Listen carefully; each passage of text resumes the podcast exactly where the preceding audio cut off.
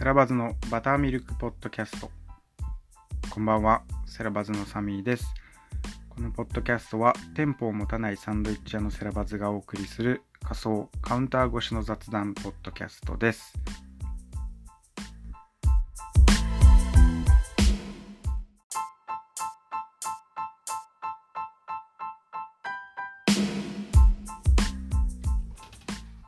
こんばんは、セラバズのサミーです。今週のポッドキャストは2、3日更新が遅れてしまいましたが、忘れていたわけではありません。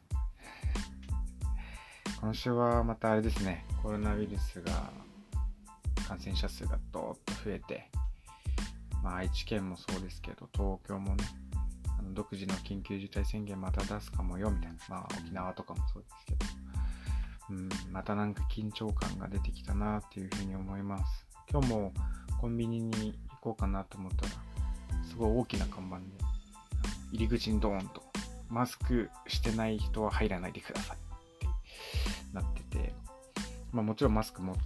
つけてたので大丈夫だったんですけど、なんかすごい緊張感があるなと、世の中に緊張感があるなっていうのをちょっと実感してしました。テレビだけじゃなくてね、そうやって身近なところでもこう緊張感を感じれるっていうのはよ,、まあ、よほどみんながこう気を使っている状態なんだろうなというふうに思います。まあ、そんな中ですね、まあ、嬉しいニュースというか、あのもうありまして、あの2個前のポッドキャストに出てもらったフリーデザイナーの大輝くんが、あセラバズのロゴもね、デザインしてもらってる大輝くんなんですけど、あの中小企業庁の家賃支援給付金のホームページのね、デザインをしたっていうのを聞きまして、あの、まあそんな硬いところの仕事もやるんだっていうのはちょっと結構びっくりしたんですけど、まあそれと同時にやっぱりね、同年代でこういう中でも頑張ってる友達とかを見ると、ちょっと勇気が湧いてくるというか、俺も頑張らないとなというふうにいました。まあすごい大変だったと思うんですけど、本当お疲れ様と言いたいです。はい。自慢しよう。スローバズのロゴをこの人に書いてもらってんだよって自慢しよう。はい、えー、ということで、今週の1曲目に行きたいというふうに思います。えー、ジュリア B で Se essa vida fosse um filme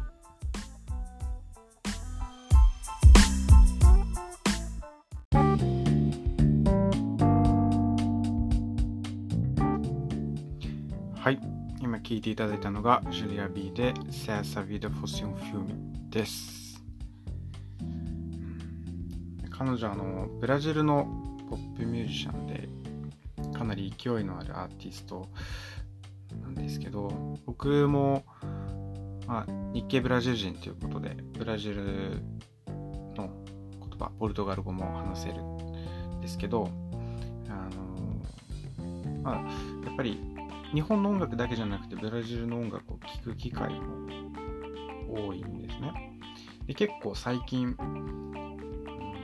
友達、ブラジルの友達がインスタのストーリーとかでよくこのジュリア・ビーの楽曲を載せるのをすごい見ます。今勢いがあるんじゃないかって勝手に思ってるんですけど普通に、ま、曲いいなと思って聴いててでこれすごい面白いなと思った出来事っていうか、まあ、今日のことなんですけど、まあ、もう昨日か。昨日の、まあ、朝とかに、まあ、ジュリア・ビーの曲いくつか聴いててでこの曲すごいいいなってメロディーがいいなって、まあ、言ってることもいいなって思いながら聴いててでやっぱりポルトガル語を聴いてる時ってあのポルトガル語の脳なんですよね。だから割とその歌詞とかもすんなり入ってくるんですけどあこれ日本人の友達にも紹介したいなって思ってこの曲の詩をポルトガル語じゃなくて日本語で想像した時にものすごい違和感を感じたんですよ。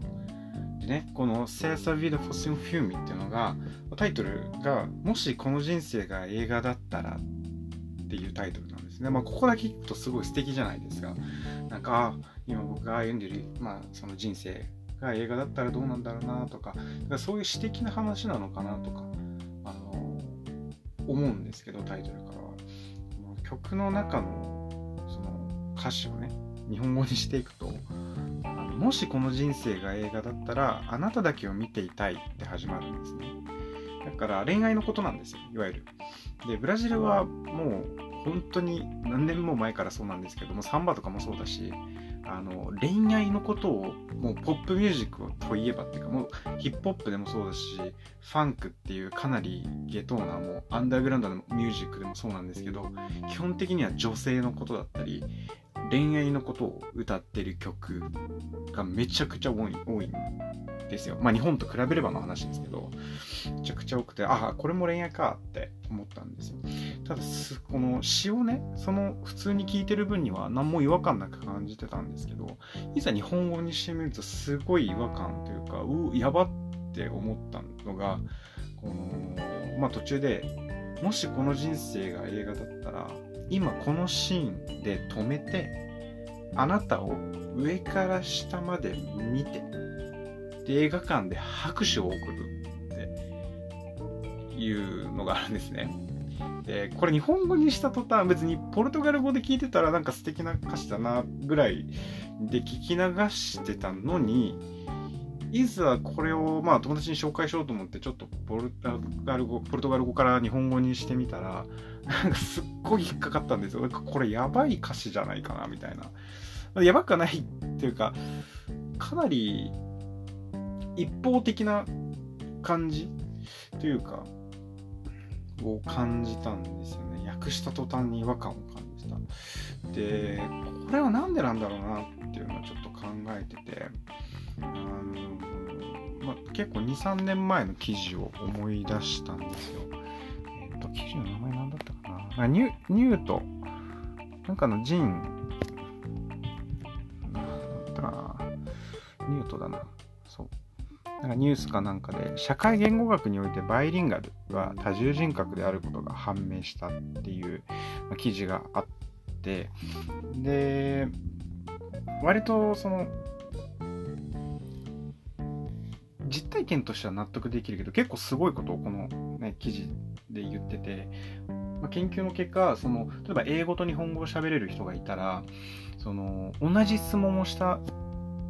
としても英語で答えた時と日本語で答えた時でその答えが変わるっていう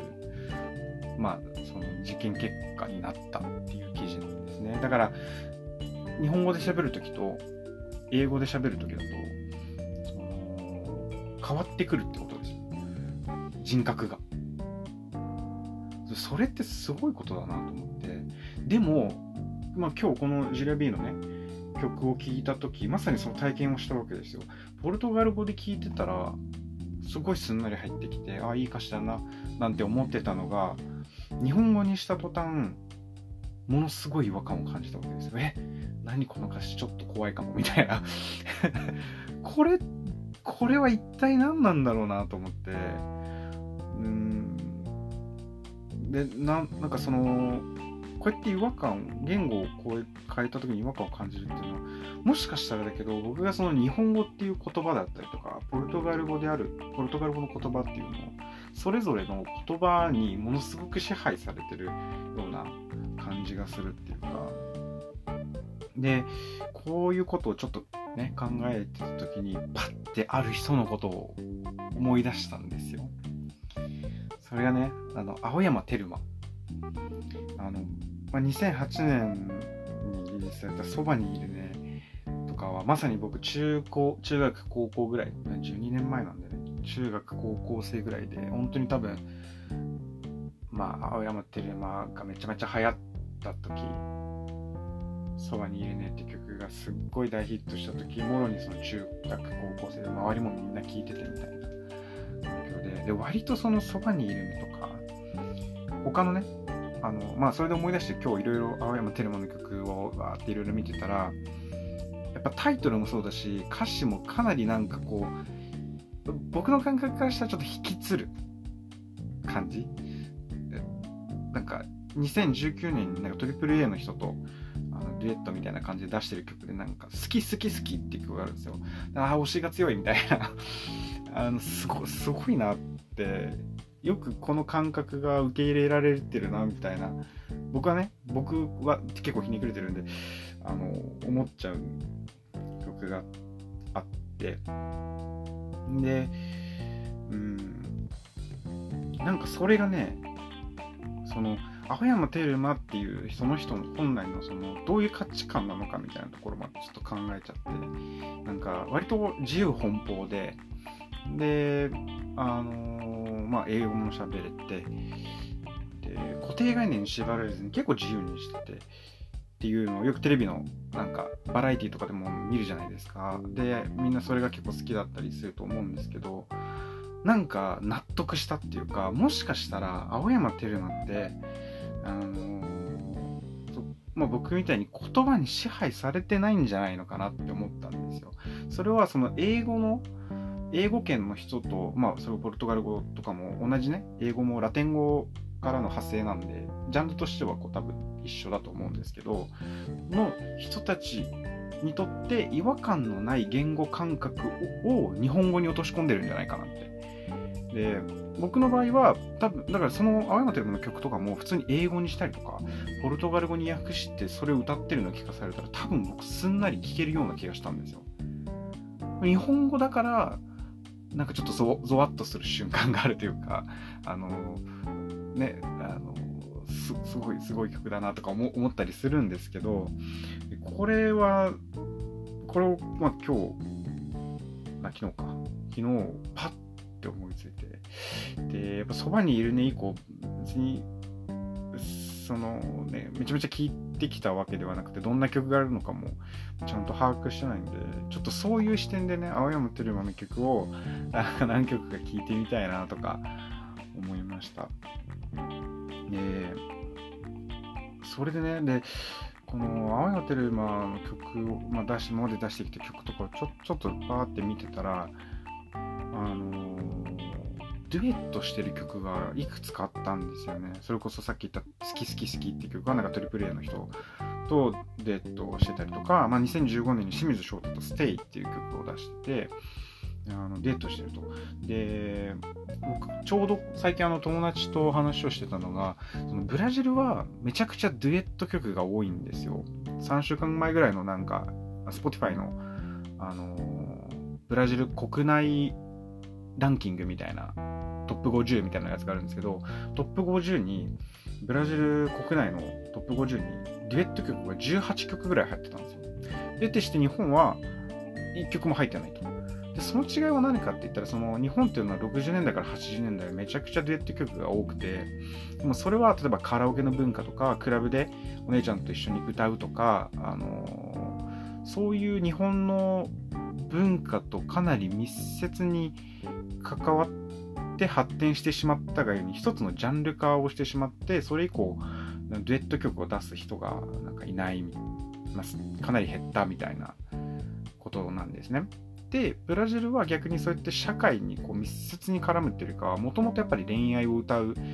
あのポップカルチャーっていうのがあるのであのやっぱ男女でそのお互いの女性の目線と男性の目線で一緒に歌うっていうのはやっぱ相性がいいわけですよ恋愛の曲で。だから今でももう昔からそうですけど今でもデュエット曲が多い。でこれはまたそのもしかしたらそのね文化的な背景とかも合わさって日本語とポルトガル語の違いにも関係してくるんじゃないかなって思った時に青山さっきのね青山テルマがもしかしたら言葉に支配されていないっていうので見た時にデュエット曲も出してるっていうのはかなりなんか面白いなと思思ったんですよ。今の日本でデット曲ってなんか全然別に売れる売れないっていうかあの以前になんかジャンルとしてもう昔のもの、ね、として出来上がっちゃったから今そういう若い人が出すっていうのはあんまないっていうのを聞いてた分ああ待ってるますげえってなって、まあ、別にあんま聞かないんですけど、だからそういう視点でなんか音楽とかも見てみると意外と面白いのかななんて、あのー、思いました。はい。えー、皆さんどうですかね？あのなんか聞いてて恥ずかしくなるというか、ゾワッとするような音楽とかありませんか？もしかしたらそれはすごくアメリカっぽいとか言語感覚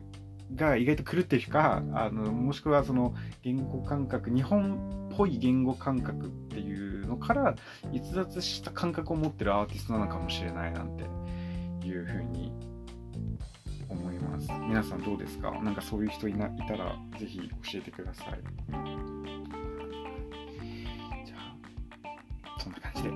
の雑談でしたあとサンドイッチ小話に移る前に1曲お届けしたいと思います。まあ、せっかくさっきちょっとデュエット曲の話をしたので、ブラジルのね、最近のデュエット曲をから1曲お届けしたいと思います。えー、では、聴いてください。えっ、と、アナ・ビトリア featuring ビビアナ・ビトリア featuringビトクレイで Pupila です。どうぞ。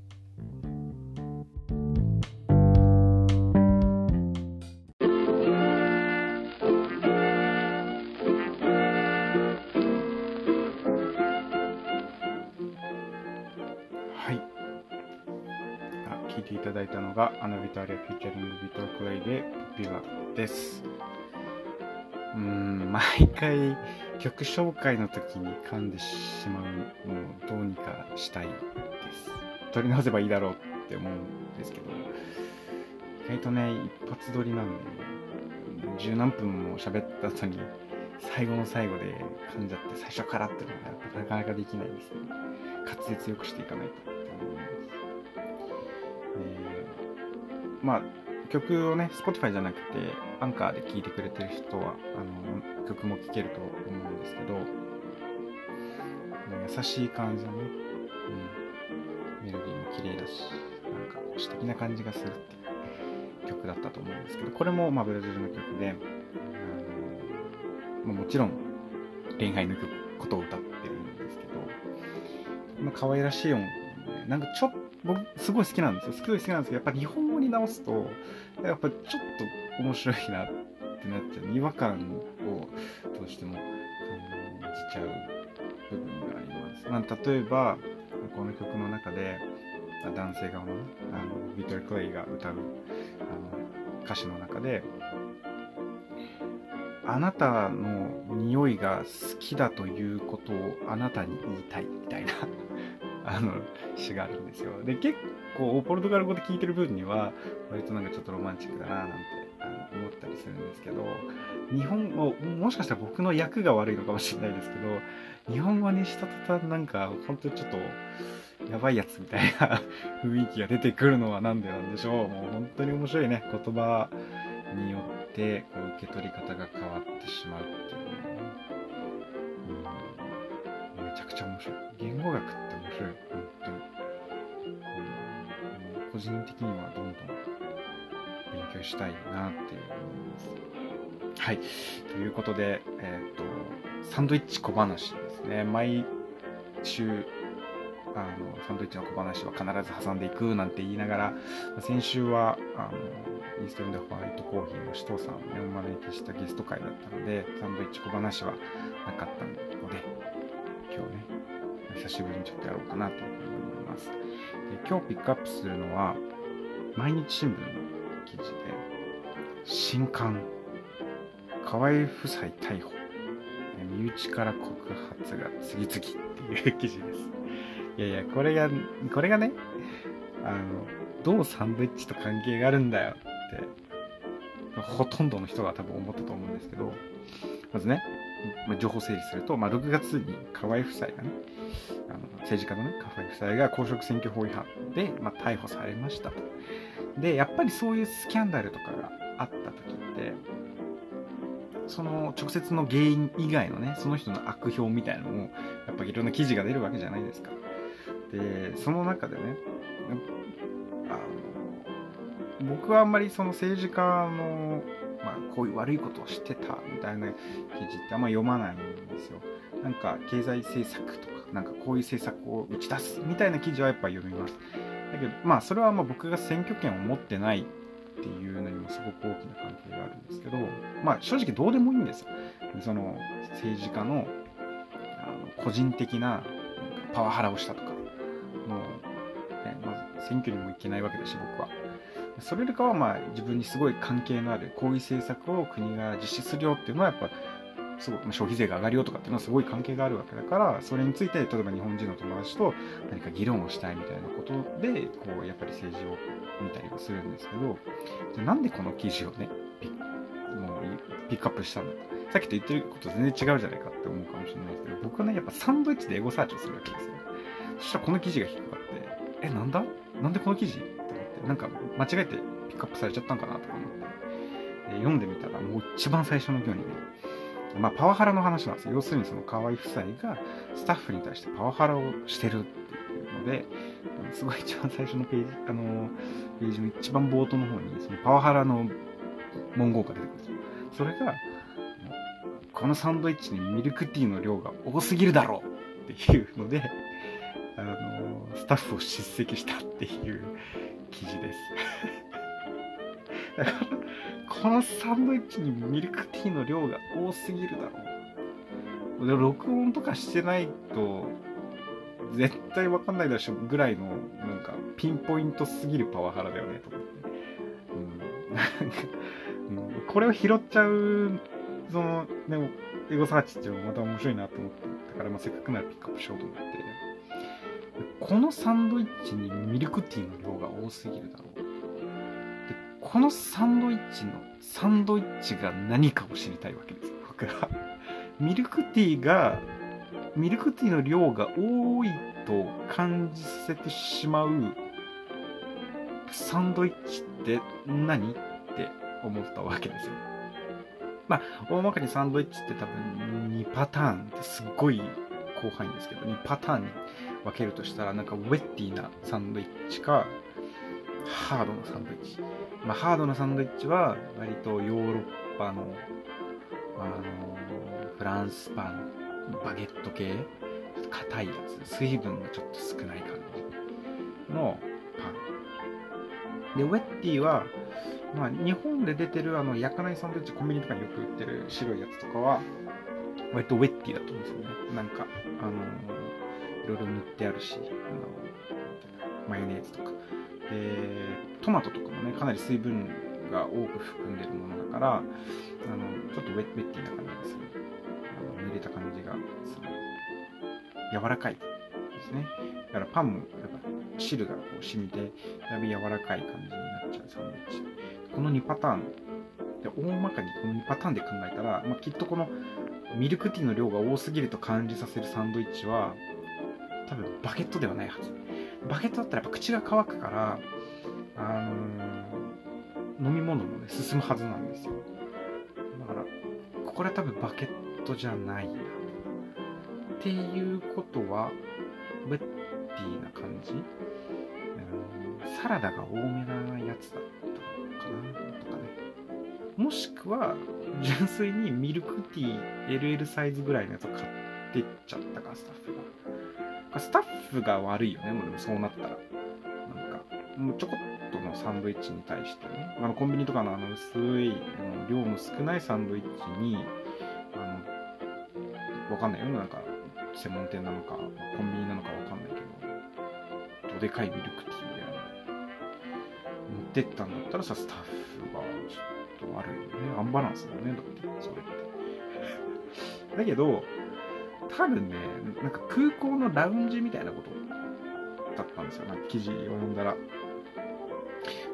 多分、コンビニなんですよ、ね。ってことは、最初からサンドイッチの大きさも決まってる。で、ミルクティーももうほとんどワンパターンしかないはずなんですよ。あ、ペットボトルだったらでかいな。ペットボトルだったら結構量あるけど。これ。なんか、しょうもないことで起こるなぁ。うん。まあでもこれは気になる。もうサン、どんなサンドイッチを食べてたのかがすごい気になる。もう具体的に書いてほしいよね、こういう記事は。どうせ、ね、もうすごいこと書く、こんなことまで書くんだったら、もう、あのサンドイッチを食べてて、でこんぐらいの量のミルクティーを飲んでるんだっていうのが分かればもしかしたら本当にスタッフ多いそうその組み合わせはないよないよって話かもしれないしいやいやいやそんな河合さんそんなことでそのねスタッフを叱責すんなもうビビたるもうものじゃないかって思うかっていうのはこの中身が見えてこないとやっぱこれ何とも言えない。だからこのサンドイッチを考えた。一体どんなサンドイッチを食べればミルクティーの量が多すぎると感じるのかっていうのはなかなか気になります。はい。別にあれあれですよ。あの別にサンドイッチのネタがないとかじゃないですからね。本当にその時気になった サンドイッチの小話をしてるだけなので。うん。まあそれが今日たまたまこの河合夫妻のパワハラ発言。このサンドイッチにミルクティーの量が多すぎるだろうっていう発言をピックアップさせていただきました。河合夫妻が食べていたサンドイッチは一体どんなサンドイッチだったんでしょうか？気になります。うん。逮捕されちゃった。うん。うん。こんなねこんなこんなことが記事になるんだ。まあ、まあ、そのおかげでね、うん、ピックアップできてるんですけど。サンドイッチのルティーの量がすごい面白い。なまあそうですね。今週のサンドイッチ小話でした。まあまた1週間皆さんどうぞ体に気をつけてお過ごしください、まあ、暑くなってきたんでね熱中症にも気をつけながらコロナウイルスのね感染にも気をつけながら不要不急の外出を控えて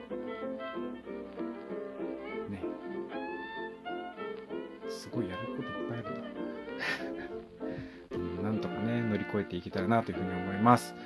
ということで今週もありがとうございました。また来週。バイバイ。